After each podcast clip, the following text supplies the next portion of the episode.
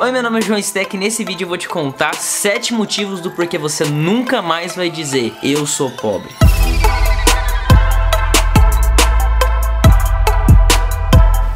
Motivo é porque você já é rico. Lá em 2 Coríntios, capítulo 8, verso 9, fala: "Pois conheceis a graça do nosso Senhor Jesus Cristo, que sendo rico tornou-se pobre por nossa causa, para que fosseis enriquecidos na sua pobreza." Nitidamente está escrito que Jesus em toda a sua riqueza, sendo dono da prata e do ouro, ele pegou essa riqueza, colocou em nós e pegou a pobreza dele e colocou nele. E por isso que a obra da cruz ela é perfeita E toda vez que você fala eu sou pobre, você está excluindo essa verdade. Jesus ele veio justamente aqui nessa terra. Ele não somente tornou-se pobre para que nós fôssemos ricos, mas ele pegou o nosso destino, que era a morte, que era a pobreza, e nos deu vida e nos deu riqueza. Ele se fez pecado para que eu fosse justo. Você não pode viver nada menos abaixo do padrão que Deus determinou para que você vivesse. A vontade de Deus não é que você seja pobre. A vontade de Deus é que todos os seus filhos vivam em abundância, porque foi justamente para isso que ele veio, para que eu e você a gente tenha vida e vida em abundância. E pobreza não é abundância. Ser milionário é uma abundância. Nós somos criados para ser ricos. E essa palavra riqueza que está escrito aqui, sim, é riqueza material, não somente riqueza espiritual. O segundo motivo é porque você não nasceu para ser um escravo. Lá em Gálatas 4:1 explica o motivo do talvez porque você ainda não esteja vivendo essa vida de riqueza riqueza, de desfrutar de coisas materiais. Lá fala que o herdeiro, quando ele é menino, ele nada se difere de um escravo, por mais que ele seja dono de tudo.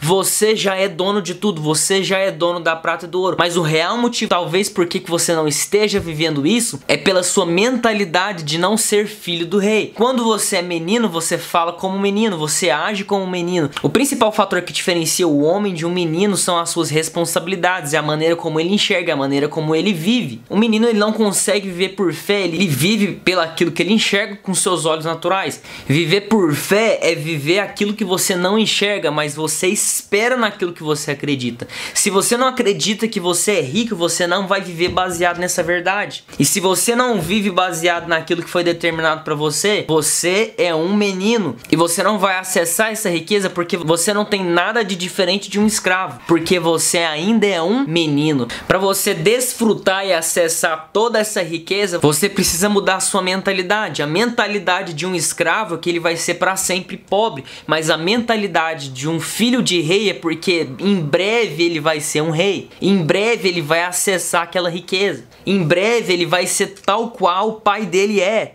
O que, que falta para você acessar isso? Somente a sua mentalidade, somente aquilo que você enxerga na sua mente. Você só vai até onde a sua fé enxerga. Se a sua fé está enxergando eu sou rico, é exatamente isso que você vai ser. Se a sua fé está enxergando eu vou ser pobre para sempre, é exatamente isso que você vai ser. Você só é um escravo se tiver mentalidade de um escravo.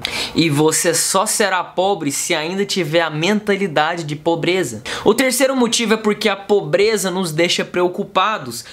E a preocupação é totalmente contrária àquilo que Jesus falou. A preocupação é a má utilização da sua identidade em Cristo. Se eu for pobre, eu tenho que me preocupar com as contas, eu tenho que me preocupar com o meu casamento, eu tenho que me preocupar com os meus filhos, se eu vou conseguir pagar a escola deles amanhã ou não. Olha o que fala em Mateus 6, 26. Observai as aves do céu, não semeiam, não colhem, nem ajuntam celeiros, contudo, vosso Pai Celeste a sustenta. Portanto, vocês não valem muito muito mais do que essas aves. Mateus 6:26 fala que os pássaros, eles não colhem, eles não trabalham, eles não fazem nada para juntar a comida deles, porque o Pai é quem sustenta eles. E aqui ele fala: "Por que que vocês se preocupam sendo que vocês são muito mais importantes do que essas aves?" Se Deus é aquele que gera certezas, o diabo é aquele que gera incertezas. A raiz da preocupação é a incerteza. Tudo aquilo que gera no seu coração incerteza, mas já foi declarado certeza, isso vem do diabo. Se Deus falou falou para você que você já é rico, que você já é filho do dono da prata e do ouro e você tem incerteza em relação a isso, pode ter certeza, isso não vem de Deus, isso não vem de você, isso não vem da família que você veio, mas a vontade de Deus é que você seja rico, você seja próspero. Por que, que você se preocupa com o dia de amanhã? Porque você ainda não tem certeza da sua identidade em Cristo, que eu sou abençoado com todas as sortes de bênçãos espirituais. Ele se entregou por mim, pegou a a minha pobreza, colocou nele, colocou a riqueza dele, colocou em mim. Se algo na sua mente fala que você é pobre, isso vai gerar preocupação. E se gera preocupação, não vem de Deus. Tudo aquilo que gera preocupação não vem de Deus. E ó,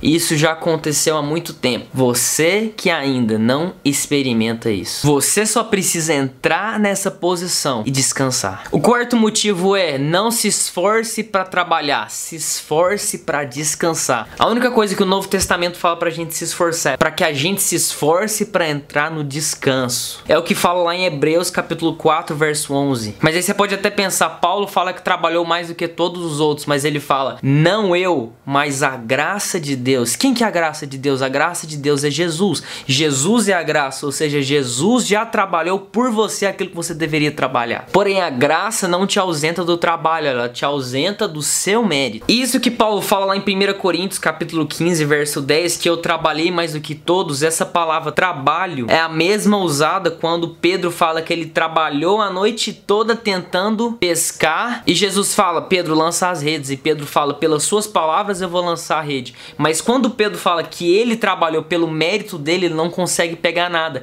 Mas quando Pedro trabalha baseado nas palavras de Jesus, a sua vida começa a ter fruto. Talvez você só ainda não acessou essa palavra. A diferença entre essas duas pessoas é que Paulo estava trabalhando baseado em uma palavra de Deus e Pedro não estava trabalhando através de nenhuma palavra, mas a partir do momento que Pedro ele trabalha baseado nas palavras de Jesus, ele tem fruto. Na sua vida você não vai ter fruto se você trabalhar no seu mérito, mas a partir do momento que você trabalha baseado no mérito de Jesus, as portas se abrem para você. O favor de Deus é derramado para sua vida, porque a graça te ausenta do seu mérito. A graça sempre vai abrir as portas para você, mas sempre baseado no mérito de Cristo. A sua paz financeira vem até você por causa do favor de Deus. Se fosse por sua causa, qual seria o mérito de Deus nisso? O quinto motivo é porque se você está cansado, é porque você está trabalhando demais. Em Efésios capítulo 2, verso 4, fala que ele nos fez sentar nas regiões celestes em Cristo Jesus, à destra de Deus Pai. E se eu tô sentado é porque eu tô descansando, mas só não descansa quem não tá sentado. Se você não está na posição que Deus colocou para que você esteja aqui descansando, você cansa. Todo o trabalho que nós deveríamos fazer, Jesus já fez.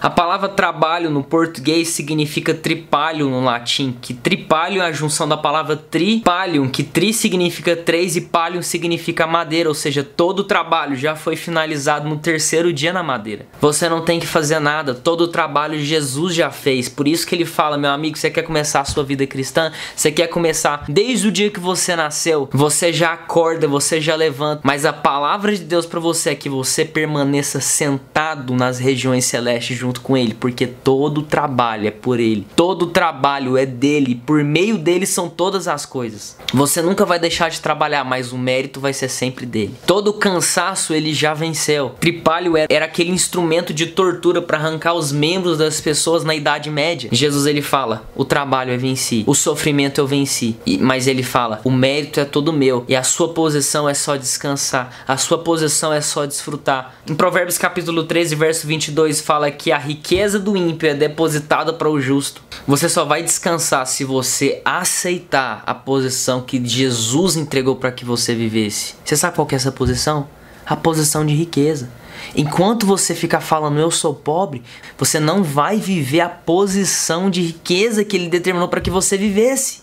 O sexto motivo é porque Deus ama nos abençoar financeiramente. Se é o seu dízimo que sustenta a obra de Deus, você concorda comigo que ele quer que a obra dele avance? E como é que a obra dele vai avançar? Se ela precisa de recurso e quem banca o recurso é você. Ele não tem que abençoar o justo para que o justo deposite o dízimo dele. Quando você entrega o seu dízimo, você está falando: Deus, tudo que eu tenho é seu. E o que eu estou fazendo hoje é porque eu reconheço que tudo que eu tenho é por sua causa. O mérito é seu. Porque o 10 ele representa o todo. Na Bíblia existem mais de 600 mandamentos, mas escrito 10 mandamentos na tábua da lei. Então 10 é a representação do todo. E quando você dá os seus 10%, você está falando tudo o que eu tenho é de Deus. Convenhamos, é óbvio que ele quer abençoar você para que a obra dele consequentemente também seja abençoada. Mas um fator se você ainda não entender isso, que a sua riqueza está aqui nessa terra para que você seja um investidor dessa obra, Deus ele quer abençoar você para que você abençoe a obra dele. Se você não abençoa a obra dele porque a sua revelação ainda é de um escravo, talvez ainda só te falta revelação. Terminando esse vídeo, começa a orar pedindo revelação, mas a vontade de Deus é sim abençoar você financeiramente. Um dos motivos é para que a obra dele seja sustentada. Quanto mais você ficar rico, mais a obra dele é rica também. A única coisa que falta são pessoas que têm revelação disso. Quanto mais eu sou abençoado, a obra dele é abençoada também. E esse ponto para mim é o mais importante. Então, pelo amor de Deus, presta atenção no que eu vou te falar. Pensa comigo, se o homem não foi criado para trabalhar, como que ele vai se sustentar? Qual é o segredo? Fazendo o dinheiro trabalhar para você. Mateus capítulo 25, verso 14 fala sobre a parábola dos talentos. Talento não fala de habilidade, talento fala de moeda, fala de valor monetário. Jesus então fala essa parábola que um homem vai sair da cidade, ele, ele dá cinco talentos para um homem, dois talentos para outro homem e um talento para um outro homem também. E quando ele volta, ele quer ver o lucro que aqueles homens tiveram. E lá fala que cada um desses homens receberam segundo a sua capacidade. Capacidade de quê? Capacidade de multiplicar. Então o homem volta e pergunta para o homem que recebeu cinco talentos: O que, que você fez com os cinco talentos? Ele fala: Eu multipliquei, de cinco passou para dez. Aí ele fala para o homem: Servo bom e fiel. Ele chegou para o homem que recebeu dois talentos e também falou: Cadê os seus talentos? Ele fala: Eu multipliquei, eu dobrei, de dois passou para quatro. Aí ele falou: Servo bom e fiel. Aí ele chegou no homem que tinha recebido um talento e ele perguntou: O que, que você fez com o dinheiro que eu te dei? Senhor, eu achava que você você era um homem mau e por isso eu peguei esse um talento, enterrei e guardei aqui tá ele. Ele falou assim: servo mau. Pegou o talento que tinha e deu para aquele que tinha dado 5 e transformou em 10. Você vai prestar conta até do dinheiro que você tem recebido, porque a vontade de Deus é que você multiplique esse dinheiro. Você sabe como é que você multiplica o dinheiro e faz você viver desse dinheiro? Só desfruta quem multiplica. Quando você faz o dinheiro trabalhar para você, como é que você faz o dinheiro trabalhar para você? Investindo, aplicando e você vai receber mensalmente aquilo que o dinheiro tem feito para você. E aquilo que o dinheiro tem trabalhado para você, ele deposita para você todo mês, investindo bolsa de valor, aplicação, seja o que for. A verdade é que se a vontade de Deus é que um homem não trabalhe, a única maneira que ele pode ter dinheiro, desfrutar, pregar o evangelho, que é aquilo que Jesus fala pra gente fazer, você só pode se sustentar quando você aplica o dinheiro e você multiplica. Você sabe por quê? Quem faz isso é servo bom e fiel. Por isso que rico não trabalha. Rico ele senta, descansa, porque o dinheiro dele está trabalhando para ele. Aí você pensa, ah, mas eu não tenho dinheiro. Pensa junto comigo. Quanto que você já gastou desde o dia que você nasceu? Se você tivesse pegado esse dinheiro, juntado e aplicado, você já não poderia estar tá vivendo desse dinheiro? Por isso que o rico fica sentado nas regiões celestes e fica desfrutando da boa, perfeita e agradável vontade de Deus na vida dele. Então como que você pode aplicar o seu dinheiro e investir nele. Muitas pessoas fazem isso com renda de aluguel, mas hoje em dia, se você realmente for fazer a conta, não vale a pena você ter renda de aluguel. Esse dinheiro, se for aplicado ali a um juro de 2 a 3%, que eu consigo te falar quais investimentos você pode ter esse rendimento ao mês, o nome disso chama-se renda passiva. A vontade de Deus é que você tenha renda passiva. Você sabe por quê? Você não nasceu para trabalhar. Lá em Gênesis fala que a função do homem é possuir toda a terra, ou seja, administrar. Essa é a vontade de Deus para sua vida. Você pode investir na bolsa de valores. A partir de 30 reais você já consegue investir em ações. E não se esqueça, nunca mais fala que você é pobre, porque Deus não te criou para você ser pobre. Deus criou você para que você fosse rico. Se você também quiser aprender como você aplicar o seu dinheiro, investir e viver, das suas aplicações, clica no link aqui na descrição desse vídeo que vai, vai ter informações sobre o meu curso Jovem Demais para Prosperar, que é um curso de empreendedorismo e finanças. E é o seguinte, comenta aqui nesse vídeo o que, que você quer que eu fale, quais são os vídeos que você quer que eu grave. Por favor, não deixe de fazer isso. Deixe o seu feedback, fala o que, que você achou, se você gostou, se você foi abençoado, por favor. E se incentiva muita gente a fazer vídeos. Um grande beijo e fiquem com Deus.